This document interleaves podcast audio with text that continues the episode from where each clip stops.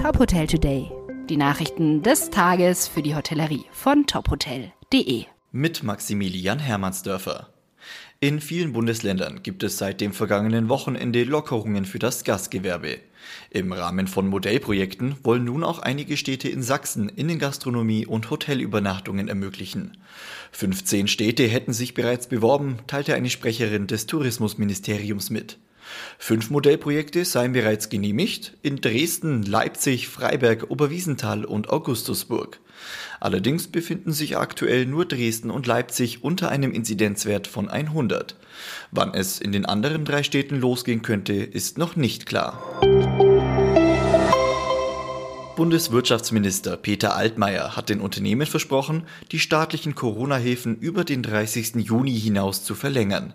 Im Polit-Talk der Zeitung Bild sagte Altmaier, wir werden das so lange fortführen, wie es eine nennenswerte Zahl von Unternehmen gibt, die unter den Spätfolgen von Corona nach wie vor leiden. Über das konkrete Datum der Verlängerung von Überbrückungshilfen werde in der Bundesregierung noch diskutiert. Voraussetzung der Hilfen bleibe, dass der Umsatz mindestens 30 Prozent unter dem Vorjahr liege. Nach vielen Monaten im Homeoffice und mit Homeschooling blicken viele Familien mit Optimismus auf den kommenden Sommer und den Urlaub. Laut einer aktuellen Forsa-Umfrage ist ein klarer Trend abzusehen, Urlaub in Deutschland. Mehr als die Hälfte der befragten Familien, die in diesem Sommer Urlaub planen, wollen im eigenen Land bleiben. Weitere 40 Prozent können sich vorstellen, in europäische Nachbarländer zu reisen. Fernreisen spielen nach der Forsa-Umfrage für Familien kaum eine Rolle.